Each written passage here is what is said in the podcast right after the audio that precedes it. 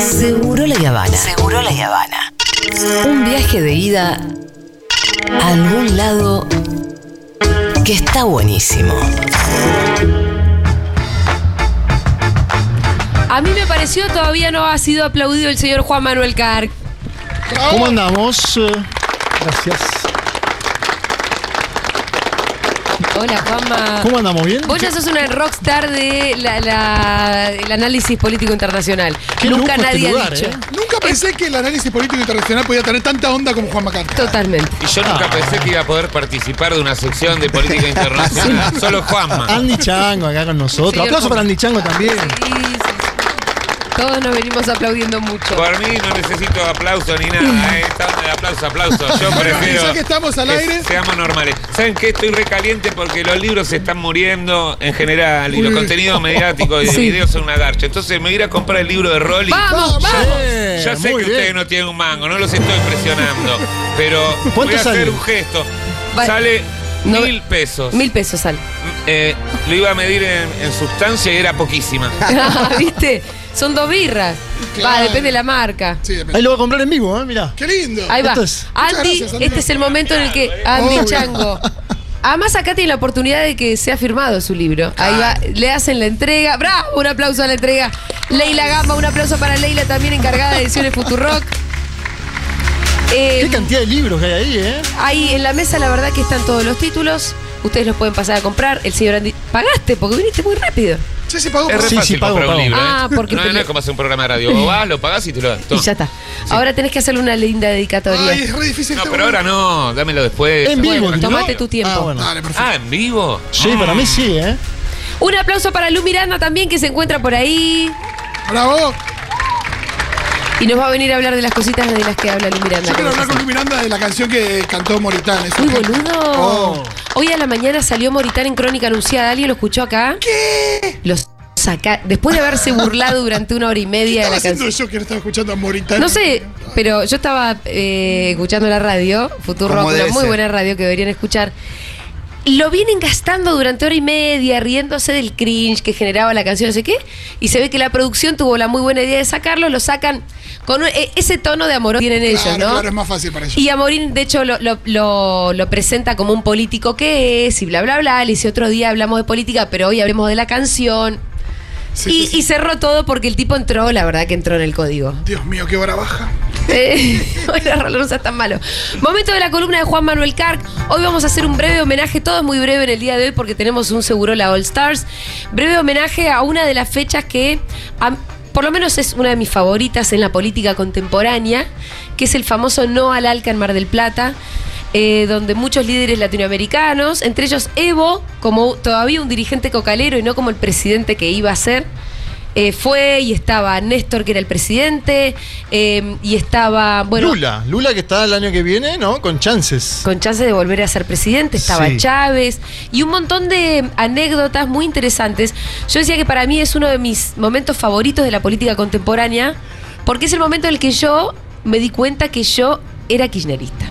Bueno, ahí cayeron muchas fichas, ¿no? Yo ahí dije, es por acá. Ahí cayeron muchas fichas. eh, sí, como hoy, hoy se cumple, aparte es justo, ¿no? Cayó la fecha 5 de noviembre. A mí me interesaba pensar un poco más, porque si no entramos en la nostalgia pura, Sí. yo soy de lo que cree que hay que. Tenemos que estudiar el pasado, pero para. Comprender fu- el presente. Sí, y para transformar el presente también. Y una de las lecciones importantes de estos dirigentes latinoamericanos fue la audacia, la determinación, ¿no? O sea, no cualquier dirigente viene en presidente de los Estados Unidos a Mar del Plata y le dicen en la cara no. Me parece que ahí hubo una potencia de Lula, de Néstor, de Chávez, eh, Tabaré Vázquez incluso. Fíjate que varios de ellos ya fallecidos, ¿no? Esto Sí. es un dato, obviamente pasaron 16 años, pero es un dato significativo de los progresismos eh, y, y liderazgos que ya no están. Iba a pasar primero que escuchemos a Néstor primero. ¿Qué te parece? Sí, ¿Tenés bueno, ganas? por supuesto que sí. ¿Tenés ganas de escuchar a Néstor? Me imagino que sí, la gente acá presente también. A ver, escuchemos. Então nós temos uma tarefa. No, ese, Ese no era. no. El 2, Dieguito. Diegui. Ese, ese era Néstor en Brasil. llevarnos una Ahí está. declaración sobre el ALCA de cualquier forma. Por cuestiones políticas que por ahí uno no sabe. Por eso yo dije que hay que hablar sin hipocresías y con claridad.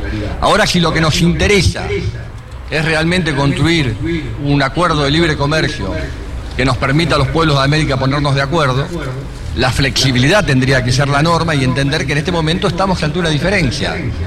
Y quienes convivimos y vivimos de la democracia y sentimos la democracia y hemos luchado por la democracia y hemos sufrido tanto por sostener esta democracia, creemos que es fundamental obtener lo que dijo el presidente Tabaré Vázquez con tanta claridad, que en algo estamos de acuerdo en este tema que es el disenso. Tenemos dos posturas diferentes. Y no es nada malo, es muy bueno. La uniformidad hace mucho daño. Es bueno tener la verdad relativa de uno, la verdad relativa del otro, la posibilidad de discutir y de debatir. Fíjate cómo dice, tenemos dos posturas distintas, pero lo, lo presenta como algo bueno y positivo. Sí, sí, sí, Cuando se quebraba el clima, vos ves la cara de Bush en ese momento en el video, y Bush está con la mano así, viste, como diciendo, ¿a dónde vine? ¿Quién es este señor de Argentina que me está Este diciendo esto? irreverente, ¿no? Este irreverente, totalmente. Además, recordemos que se estaba dando la cumbre formal y la famosa contracumbre, Exacto. ¿no? Eh, de la Le que, explicamos de a la que algunos preside- Sí. presidentes formaban parte de las dos. Claro, le explicamos a las y los jóvenes, más jóvenes que por ahí no, no saben qué era el ALCA, era un proyecto de libre comercio desde Alaska hasta la Argentina, ¿no? Desde Alaska hasta el sur argentino, que obviamente eso hubiera significado, bueno, un daño importante para las industrias de cada uno de nuestros países, ¿no? Por eso se han... se- se, se- opusieron en su momento eh, centrales eh, políticas, sindicales, argentinas, brasileras, etc. de, de otro que también no está, que es Chávez, que ahora es complicado hablar de Chávez hoy, eh, a, la distancia, ¿no?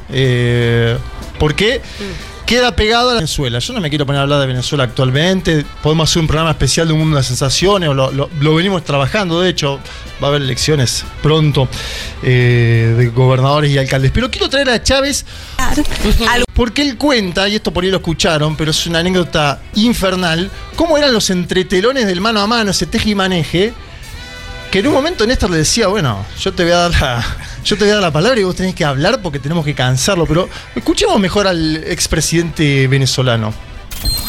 Era Néstor, eh, un buen conspirador. Estábamos en. Mar del Plata. Me encanta. El plan era enterrar el Alca. Pero éramos un grupito como mosqueteros, como tres mosqueteros contra, contra un batallón. El batallón aquel que venía lo dirigía George Bush. Y nosotros éramos tres, cuatro. No pasábamos de cinco. Es decir, Néstor, Lula, Tabaré, el paraguayo Nicanor apoyando allí y yo. Teníamos que parar el Alca y enterrarlo en Mar del Plata. Y la batalla fue muy dura. Ocho horas de batalla. Y hay un momento en que Néstor me dice, Hugo, ven acá. Cuando yo necesite que alguien hable y vamos a, vamos a derrotar a esta gente por cansancio. Le, vamos, le digo, cuenta conmigo. Y aquí no nos vamos hasta que no los derrotemos. Al Bush y, y su y su gente, ¿eh? todos los presidentes, casi todos, menos nosotros aquí. Y me dice, cuando yo necesite que tú hables y hables y hables para cansarlo, te doy la palabra. Sin que tú la pidas, le dije, trato hecho. Me la dio como tres veces. ¿Tienen la palabra el presidente de Venezuela? Yo, ajá. Y yo habla y habla. Media hora, una hora. Como yo hablaba, Bush se paraba. No le gustaba oírme a mí. Y lo fuimos cansando y los derrotamos. Era un buen conspirador, era un gran patriota. Qué, qué hermoso. hermosura. Qué ¿Viste el tono aparte, no? No, y hablan. Es una Él genialidad. me pidió que hable y que tal. Es como parece sí, sí. músico. Dice, hacete un solo largo. Sí, que así yo tengo no sé qué". tiempo. Me No. gusta la, la idea también de Atos Portos, Aramis. Sí, los tres mosque- los mosqueteros. sí. Los- pero realmente fueron los mosqueteros en ese momento. Hay una mengu historia por si la quieren buscar, debe estar en Spotify sobre el no al Alca, que también, bueno, contiene muchas anécdotas, todo, y termina con una entrevista que le hice a Luis Delía, Sí. Porque Delía Bueno, él armó fue- la contracumbre, ¿no? Exactamente, fue el armador de la contracumbre. Él viaja a Cu- Cuba a encontrarse con Fidel Castro y Fidel Castro está presente en todo ese momento en la contracumbre, Claro. en diálogos, ¿no? Eh, Pero era parte de la estrategia que tenían los tres mosqueteros para, para de cara a la cumbre, digamos, tener Claro. una contracumbre, tener a los pueblos ahí diciéndole no al ALCA, también apoyando esa posición que ellos llevaban Sí, a la fíjate cumbre. que Néstor muy pillo, muy pillo, le permite hacer a Chávez el acto en el mundialista. Obviamente, manda a las organizaciones kirchneristas todavía incipientes en ese momento. eh, Y se queda él en la cumbre oficial. No es que Néstor va y participa, muy vivo, muy pícaro. Maradona, ¿no? Maradona. Maradona. Maradona. Maradona se subió a ese tren y. Custurica. El discurso, de- el discurso del Diego también es bueno. Ese discurso del Diego es bueno. Es bueno. Y tengo un audio de Diego que lo traje sobre Néstor. Es interesante este audio. Lo encontré ayer y me, me parecía bueno traerlo para hoy. A ver. A ver. Terrible. Argentina perdió un gladiador, un hombre que, Cuando muere. que se la Exacto. jugó siempre, que nos sacó del pozo y que era respetable en todo, en todo. Eh, yo no tuve una, una gran amistad con él, pero lo poco que tuve contacto me pareció un tipo que, que se la jugaba por sus ideales. Y el que se la jugó por, los, por sus ideales fue el Che Guevara, que es mi ídolo. Y, y la verdad que Néstor tenía muchas cosas del Che Guevara. Y a la presidenta en estos momentos, ¿qué, qué- cuál es el mensaje que le querés hacer llegar? Que siga para adelante, que estamos todos con ella. Estamos todos con ella. Bueno, nos querés hacer llorar. No, Juanma, no, no. directamente. Era Dieguito la- Dieguito es un boludo porque le saca la solemnidad, ¿viste? Mete el dedo en la llaga. Estaba Mete el dedo en la emocionando y llaga. se me fue enseguida. ¿Viste? Sí, se- No, la gente se emociona igual. Che, bueno, ahí el Diego está hablando cuando murió Néstor. Bueno, es que la de Chávez también es en, es en ese mismo momento, ¿no? Cuando Chávez se va. De hecho, fíjate que Chávez es el único mandatario que acompaña a Cristina al Calafate, ¿no? Sí, sí. El único. Sí, se va con Un, ella. un ac- un hecho importante Ahora- que después Cristina siempre se lo, se lo pagó, digamos. Volviendo un poco al ALCA y al no al ALCA y a la Sí. contracumbre, eh, por parte de Diego Armando Maradona, toda una, toda una vanguardia también, porque ¿quiénes de los que estamos acá supimos que, que estuvieron en Mar del Plata en el 2005? Que levante la mano. Fede Vázquez. Fede. Ah. Está bien, pero ve, Fede también es un chabón que nació en una familia muy politizada, muy convencida, desde Muy chiquito. politizada. Es el presidente del Centro de Estudiantes de la Avellaneda, después esto, militó toda la vida. En el 2005 estaba donde había que estar. Y Maradona también. Sí, Maradona, aparte siendo en ese momento, acuérdense que era el Diego 2005, si no me equivoco, es la noche del 10, o sea, un momento televisivo impresionante de Diego. Sí, un Diego, que podría haber sido más careta, entre comillas. Totalmente, estaba en el prime time de Canal 13 y el tipo se subió a un trencito con Eve de Bonafini, con Bonazo y Con su remera. con, con la casaca de Stop Bush, ¿no? Sí. Entonces, Sí, sí, sí. Que, que- que la tiene permanentemente. Último audio es Evo Morales. Estos días en el Centro Cultural Kirchner, donde participó Evo Morales, está participando de varias actividades en Argentina. Eh, una de ellas la presentación de un libro que se hizo eh, el día de ayer que cuenta el periplo, ¿no? De su viaje, eh, el exilio argentino y demás. Pero él cuenta una historia de Néstor que me parecía buena también para darle marco a este momento de líderes. Por ahí no está vinculada directamente al no al ALCA, eh, es eh, posterior, es cuando Evo nacionaliza los eh, hidrocarburos.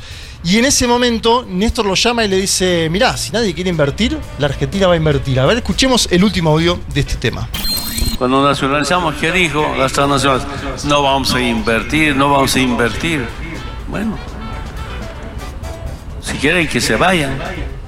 Aquí no necesitamos patrón ni los dueños. Si quieren ser socios y si quieren prestar servicios, bienvenido. Y Néstor Kirchner me llama. Evo, convoca a la prensa. Y vamos a hablar telefónicamente delante de la prensa. Ya, presidente. Y agarramos teléfono de la prensa ahí. Evo, si las petroleras no quieren invertir, nosotros, Argentina, como gobierno, vamos a invertir en Bolivia. Bueno, Bueno.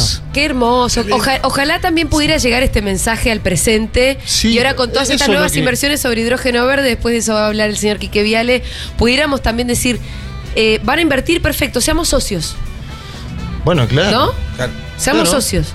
Sí, de hecho ahí Bolivia se Que garantizaba... no es lo mismo que dar, que dejar que una empresa haga sus No, no, inversiones. Bolivia a se garantizaba el socio. 51% de Bueno, capital. viejo, eso es ese tipo. Eso era la nacionalización ese de hidrocarburos. Exactamente, pero además ese tipo de, mm, de voluntad y de valentía también se precisa hoy, Yo creo sobre que todo son- ante, ante la posibilidad de nuevas. Bien, me gusta eh, el ejemplo, porque la idea no era hacer nostalgia del pasado, sino pensar cómo la audacia de determinados liderazgos políticos da condiciones de posibilidad en el presente. Creo que eso es lo que hay que pensar de ese momento histórico. Liderazgo, capacidad de generar iniciativas, ¿no? Me parece que. Y, y audacia, sobre todo. O sea, esto de la contracumbre que vos marcás, Julita, Sí. me parece un hecho significativo, porque hay cumbre, bueno. Que haya una contracumbre también para manifestar ahí, para que estén los presidentes. Bueno, Chávez en los dos lados del mostrador fue interesante. Y lo que, lo que le agrega a esto un punto interesante a futuro es lo de Brasil, me parece.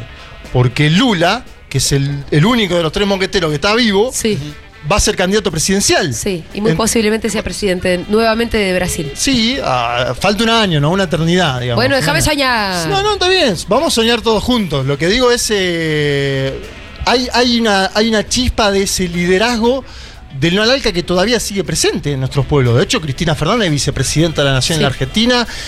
De hecho, Evo Morales volvió a su país. Le ganó un golpe de Estado en un año, un hecho inédito.